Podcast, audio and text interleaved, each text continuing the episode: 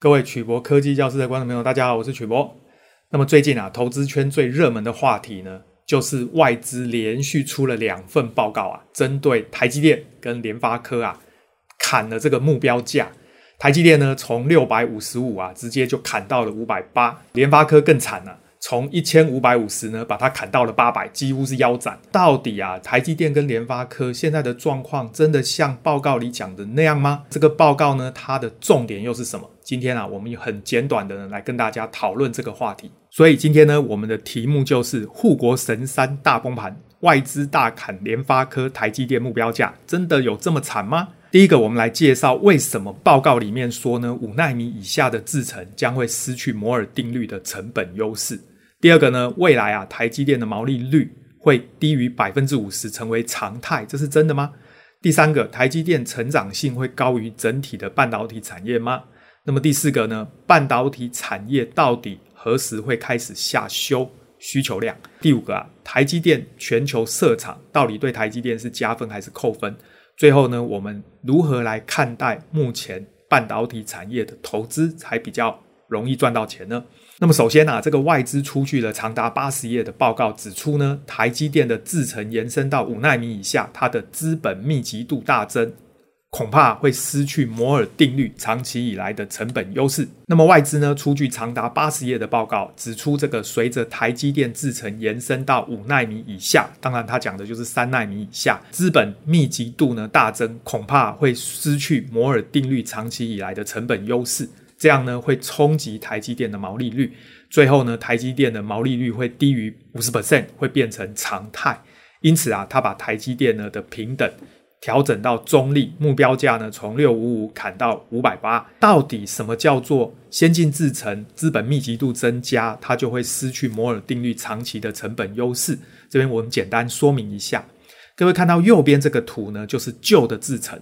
那么旧的制程，各位知道，因为电晶体比较大。所以晶片就比较大，一个晶圆呢能够做出来的晶片数量就比较少，所以呢每一个晶片的单位成本就比较高哦。像这个例子呢，总共只有十二个晶片。如果是先进制程呢，那么因为电晶体缩小，所以呢晶片呢它的面积就会缩小。这个时候啊，相同的十二寸晶圆做出来的晶片数量就比较多。在这个例子里面呢是二十四个晶片。这个时候呢，它的单位成本就会降低，而且呢，旧制程的晶片它的良率也会比较低。原因是因为我们假设有六颗灰尘掉在晶片上，你会发现呢，旧的制程因为晶片比较大，所以呢，它的不良晶片有六颗，那么总共有十二颗，所以呢，好的晶片六颗，总共有十二颗，它的良率就是百分之五十。当你用先进制程的时候呢，它的晶片呢会缩小。那么缩小之后啊，它的灰尘同样假设是六颗，好的就会有十八颗，全部有二十四颗，它的良率呢其实就变成七成五。外资的出具了长达八十页的报告，指出呢这个台积电啊制程延伸到五奈米以下，资本密集度大增，恐怕会失去摩尔定律长期以来的成本优势，所以呢会冲击它的毛利率，将来啊。毛利低于百分之五十会成为常态，因此呢，它下修台积电的平等到中立，目标价呢从六五五砍到五百八。那么，什么叫做台积电制程延伸到五纳米之下？这个时候就会失去摩尔定律长期以来的成本优势呢？我们看这个例子，假设呢左边这个是五纳米制程，右边这个是三纳米制程。我们假设呢，这个晶片呢是同一个晶片，各位就会发现呢，因为五奈米制成的电晶体比较大，所以晶片也比较大，所以呢，一个晶圆上所能够做出来的晶片数量就比较少。这边总共只有十二颗。右边呢，这个是三奈米制成，它的晶片呢缩小，因为电晶体缩小。晶片缩小之后呢，它总共的晶片数呢就增加，变成二十四颗。你把总成本去除以它的晶片数，你就会发现呢，这个地方只有十二颗，这边有二十四颗。所以啊，单位的这个晶片的成本呢，就是三纳米，理论上就会比较低。但是呢，这个假设的前提是呢，生产十二寸晶圆的成本是固定的，但实际上不会是这样。各位知道这个三纳米的制程呢，它需要用到更多的 EUV 极紫外光，更多的极紫外光就意味着更高的成本。所以啊，过去的制程只要越做越小，同样是十二寸晶圆，它切割出来的晶片数目就会变多，每个晶片的单位成本就会降低。可是呢，到了三奈米以下的制程，用到的设备呢，它的成本是暴增。我举例来说，五奈米使用的这个极紫外光设备呢，各位知道，艾斯摩尔提供的一台呢，大概是一亿美金。但是呢，下一代的极紫外光设备呢，据说金额呢已经暴增到两亿美金。各位可想而知，这些金额呢，最后都是要由客户来买单。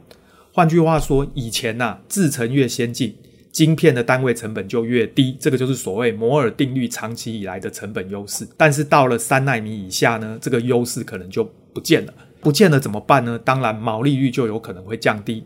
可是呢，实际上会这样吗？不一定。怎么说呢？因为它的假设是台积电没有办法跟客户涨价。各位想想看，如果今天呢，我用先进的三奈米制程来制作电晶体晶片，可是呢，客户必须支付更高的价钱。换句话说，就是台积电回头跟客户涨价。如果涨价的话，实际上呢，台积电的毛利还是有机会保持在百分之五十以上。所以呢，这个券商的报告呢，它这样的假设，我认为有可能会成立在某些产品，但是呢，我认为台积电还是有涨价的本钱。毕竟呢，先进制程牵扯到的是更好的运算效能，在某些产品，特别是资料中心的处理器或者手机的晶片上面，客户呢是很有可能愿意付更高的价钱使用先进制程。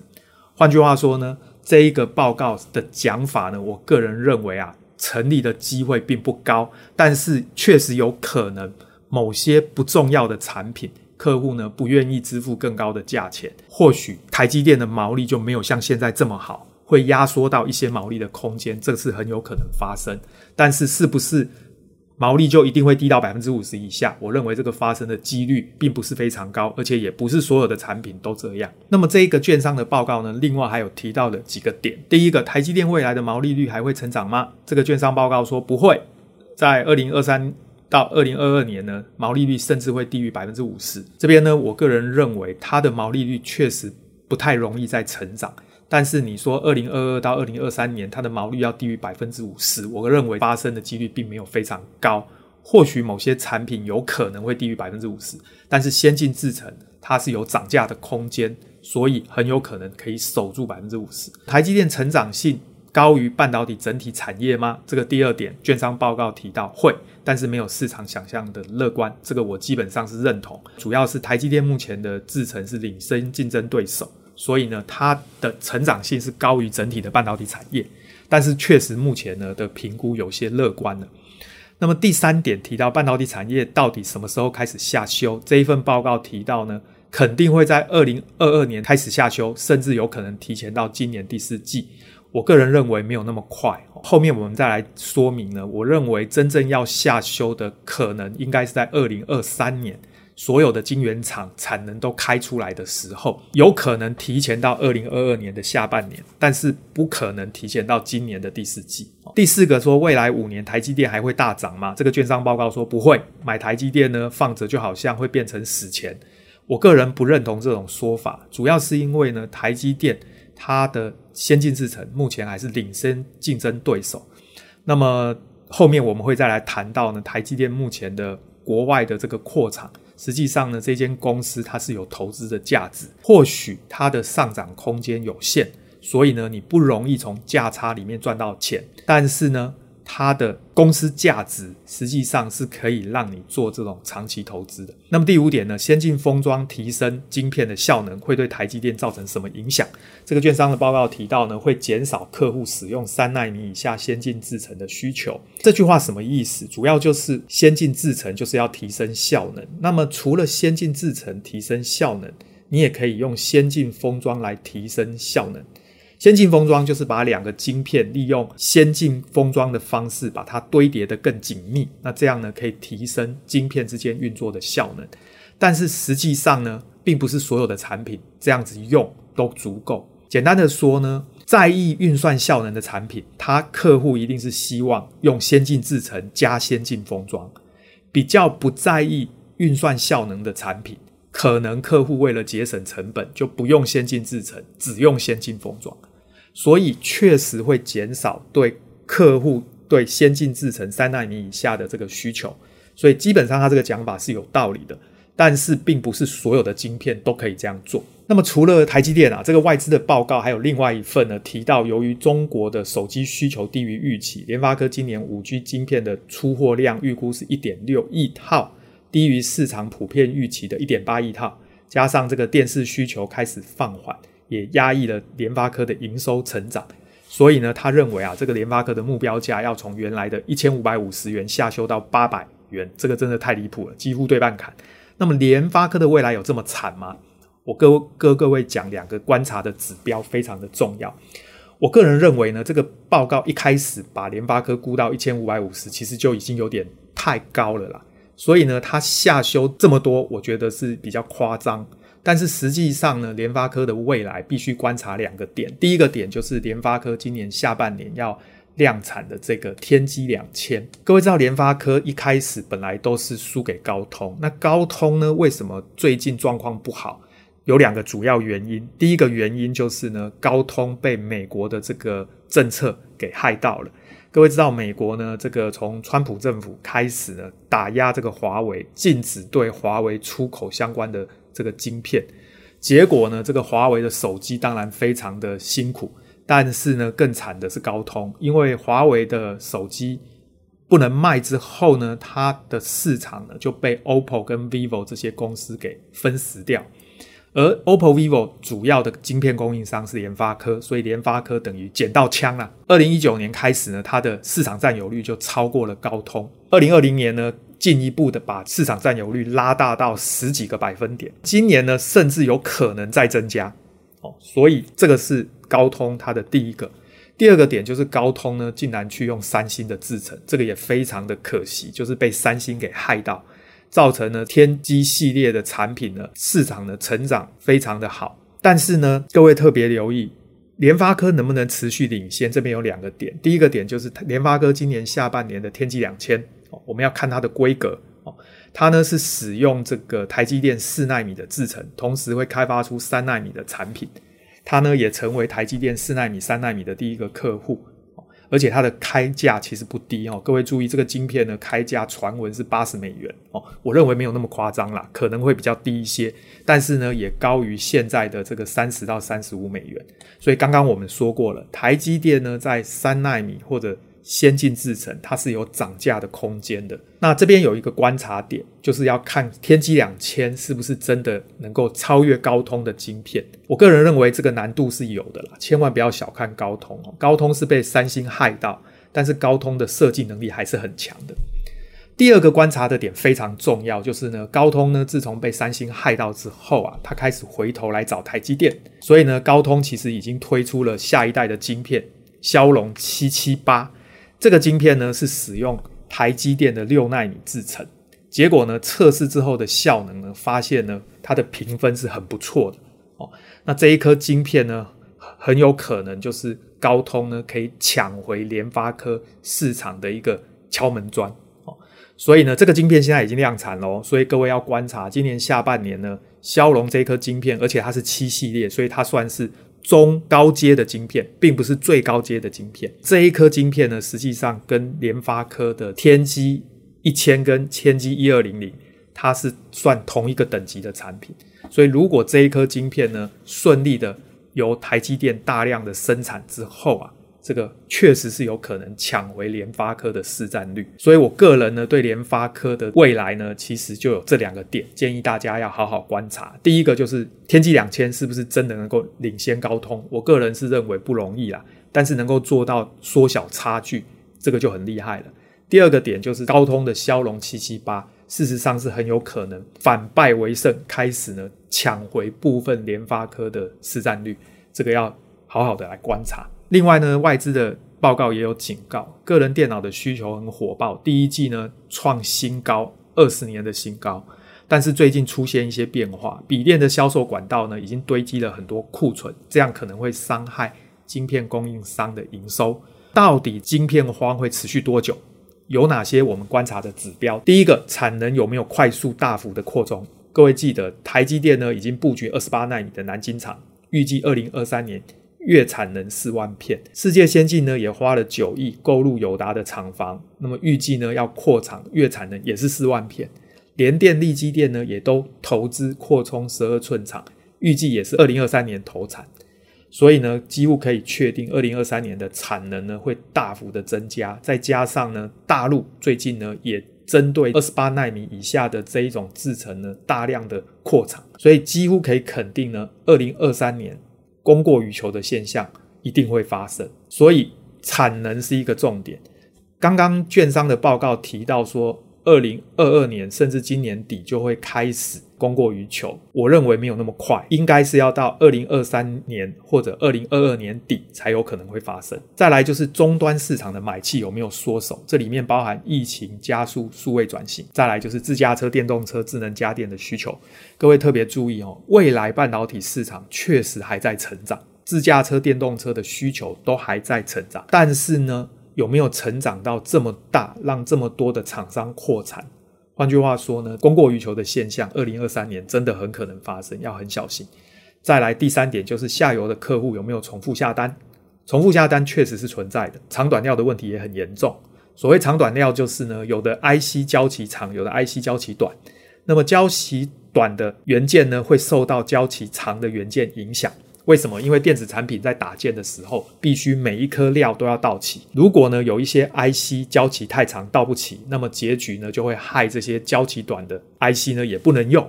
这个时候呢，采购一定会想办法拼命下单，希望呢能够抢到这些元件。所以重复下单确实是存在，这个需要观察。台积电在美国亚利桑那的工厂呢还没有盖好哦，它呢只是发出了。第一个职缺打开之后啊，竟然收到一点三万份的履历，大家来抢，所以呢，它的录取率啊堪比哈佛，所以呢，要录取台积电也不这么容易。那这个报告呢，就提到了台积电呢只开放了十七个职缺啦，结果呢有一万多个人来应征啊，所以录取率其实非常的低。这件事情呢，我认为对台积电是好事，这代表它会吸引国外的优秀的这个人才来加入。这个是台积电转型成国际级的企业一个非常好的机会。最近呢，被日本希望它去扩厂，欧洲也希望它扩厂，美国也希望它扩厂。这一点就是我要提的。很多网友呢担心啊，台积电呢到世界各国盖厂之后啊，这个台积电的竞争力，台湾是不是反而会把台积电连根拔除哦，拔到国外去？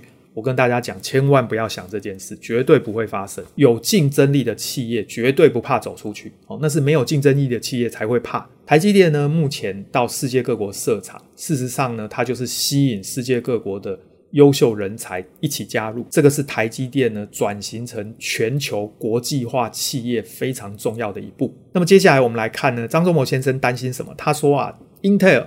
跟中芯国际都不是台积电的对手，但是呢，三星是劲敌。那么三星呢，在对美韩的投资上呢，其实它也是不遗余力的。它投资上兆设立晶圆厂，跟台积电呢造成很大的压力。投资金额大概在一点四到一点九兆，三星真的是大手笔啊！而且它的新建的晶圆厂可能会在美国的奥斯汀落脚，还有南韩的京畿道平泽哦。所以呢，我想未来我们还要观察三星它制程是不是。能够有所突破哦，这一个对台积电反而是压力。最后呢，就是网友啊常常问我怎么看半导体业的投资，是要做长线投资呢，还是透过哪些指标可以来观察？那么上中下游的区块有哪些是值得注意的？这边呢，我跟大家简单的说哈，现在呢，如果要投资台积电，那么希望从里面赚价差比较困难，所以我建议大家，如果是买台积电，你的想法就是长线投资。